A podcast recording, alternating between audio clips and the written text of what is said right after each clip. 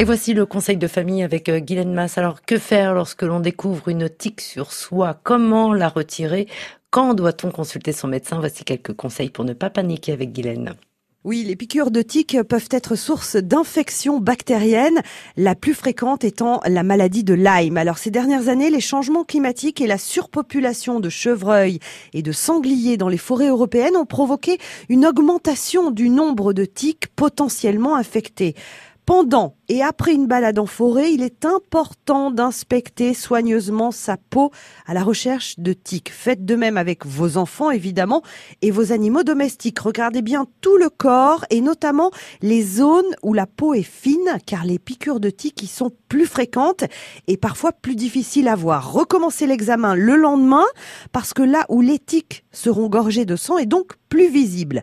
Si vous trouvez une tique plantée dans votre peau ou si vous en trouvez une sur votre domestique, il faut l'extraire rapidement. La transmission de bactéries par les piqûres de tiques nécessite au moins 4 à 6 heures de présence de la tique. Il est important donc de l'extraire en prenant soin de retirer la tête. L'utilisation d'un tire-tique disponible en pharmacie rend ce geste simple et sûr. alors quels sont les signes qui doivent nous amener à consulter?